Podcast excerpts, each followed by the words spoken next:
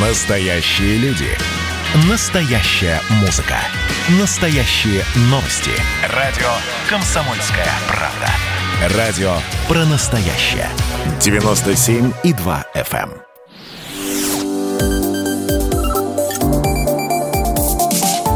Что нового в союзное государство?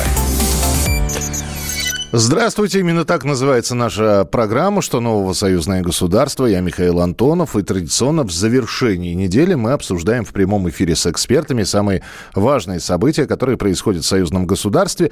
И э, праздник, э, юбилей, дата, как хотите, это так и называйте. Сегодня Россия и Беларусь отмечают День единения народов Беларуси и России. Эта дата отмечается ежегодно 2 апреля. Именно в этот день, в 96 году, президенты Беларуси Александр Лукашенко и России Борис Ельцин подписали договор об образовании сообщества двух стран, который дал старт белорусско-российской интеграции впоследствии, а это будет уже в 99 году, союзного государства. И сегодня в, сразу в нескольких форматах состоится торжественное собрание э, по поводу этой даты. Мероприятие посвящено как раз Дню единения. А с нами на прямой связи политолог, доцент МГИМО Кирилл Коктыш. Кирилл Евгеньевич, приветствую, здравствуйте. Здравствуйте. Ну вот сегодня мы вспоминаем 96-й год. А, непосредственно словосочетание «союзное государство» появилось в 99-м. И тем не менее, 20 с лишним лет. Э, в одном случае там 25, в другом случае 22, 22 года. Не слишком ли медленно идет процесс интеграции? Ведь э, Планов было громадье, что-то сбылось, что-то до сих пор находится в процессе переговоров. Но срок большой или оно так и должно происходить?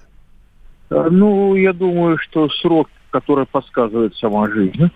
Потому что давайте смотреть, э, в плане культурной интеграции союзное государство вполне состоялось.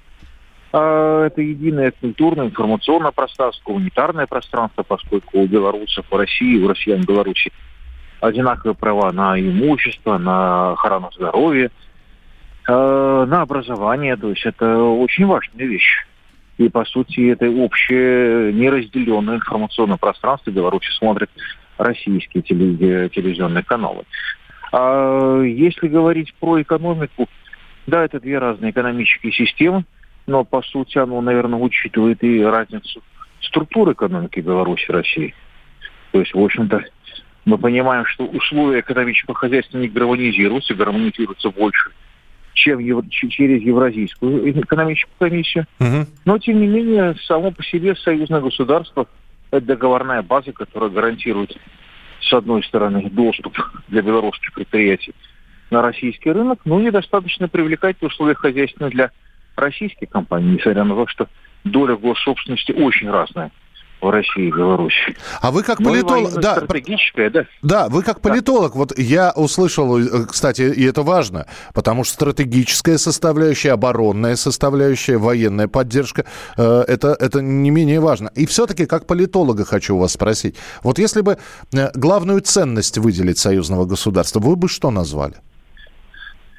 Вы знаете, сложно. Ну, наверное, это общее все-таки гуманитарное культурное пространство, общие смыслы поскольку мы вообще живем в период, в эпоху дефицита смыслов. Но все-таки вот жизненные смыслы, э, которые, конечно, более широки, нежели индивидуальное потребление. Да, они всегда надо индивидуальны.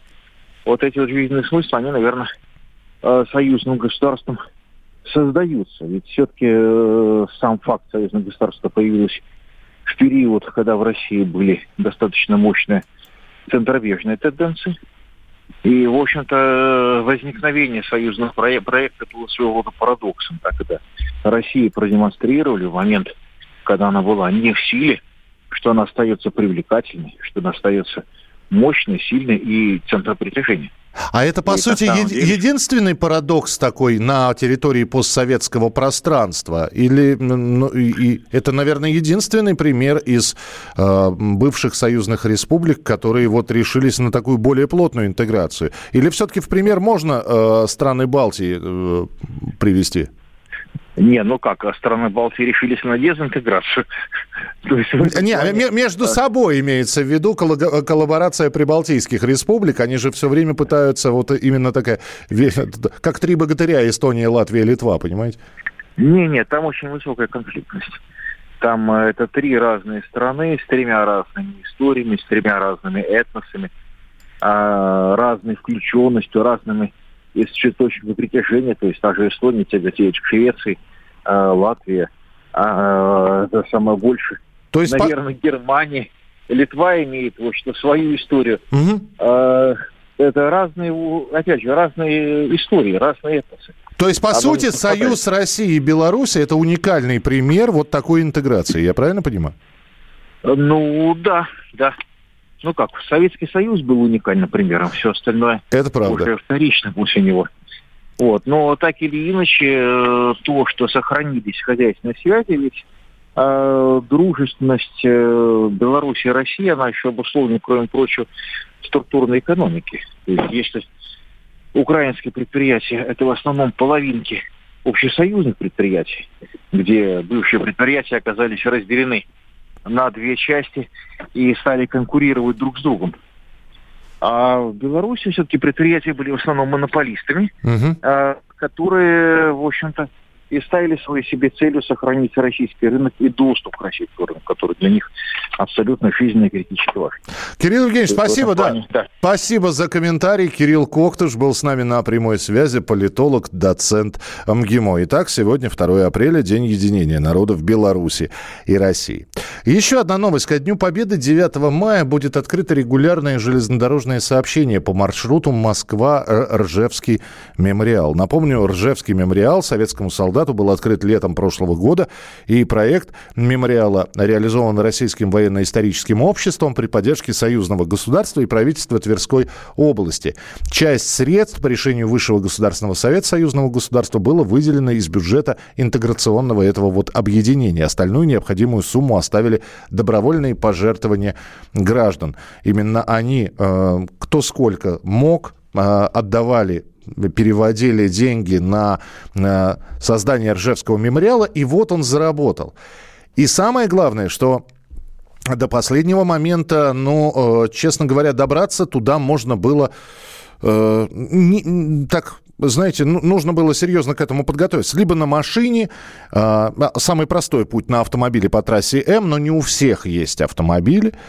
И, э, конечно, все ждали открытия железнодорожного сообщения, и вот теперь до мемориала будет легче добраться. Тестовая поездка скоростного электропоезда «Ласточка» из Москвы до будущей станции Ржевский мемориал уже состоялась, об этом сообщил губернатор Тверской области. А с нами на прямой связи замминистра транспорта Тверской области Сергей Верхоглядов. Сергей Вячеславович, здравствуйте. Добрый день. Добрый день, уважаемые слушатели. На связи. Да, было ли сложно реализовать за короткие сроки такое вот дело, а, организовать железнодорожное сообщение?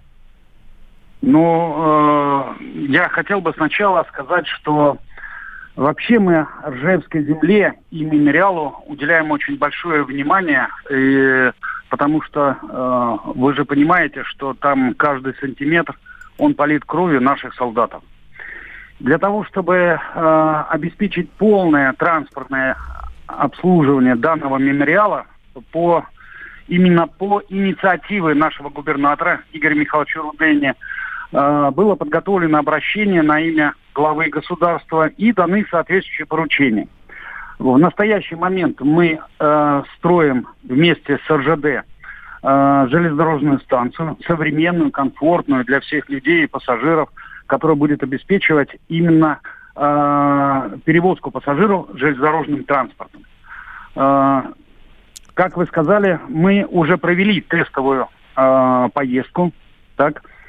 И, конечно, хотел, и, конечно, хотелось бы, Сергей Вячеславович, услышать, э, конкретные сроки уже есть, ну, понятно, что планы есть какие-то, когда все-таки можно будет уже э, пассажирам добираться?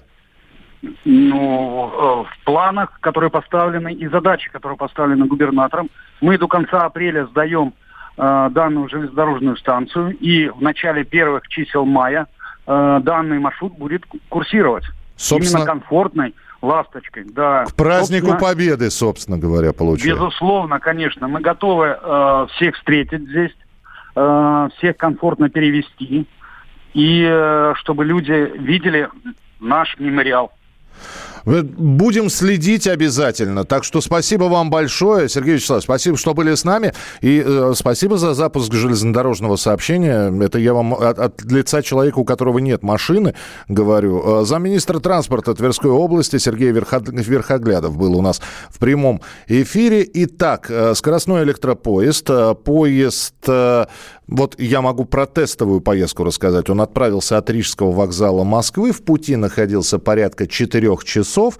И новый остановочный пункт как раз будет находиться в двух с половиной километров от Ржевского мемориала советскому солдату. Это кратчайшее расстояние от музейной дороги до музейного комплекса. Итак, мы знаем, в первых числах мар- мая начнется регулярное транспортное обслуживание пассажиров по маршруту Москва-Ржевский мемориал. Ну и, конечно, будем дождаться не только железнодорожного сообщения, обещают, и это в планах также, и это тоже в планах запуска в этом году, еще и автобусное сообщение. Обязательно об этом вам будем рассказывать, и если вы не были на Ржевском мемориале, советскому солдату обязательно туда съездите, посмотрите. Это была программа «Что нового союзное государство». Обязательно встретимся через неделю и будем обсуждать в прямом эфире с экспертами самые важные события, которые происходят в союзном государстве. Мы выходим каждую неделю, а эту программу также можно будет услышать в подкастах. Оставайтесь с нами, впереди много интересного. Что нового в союзное государство? Программа произведена по заказу телерадиовещательной организации союзного государства.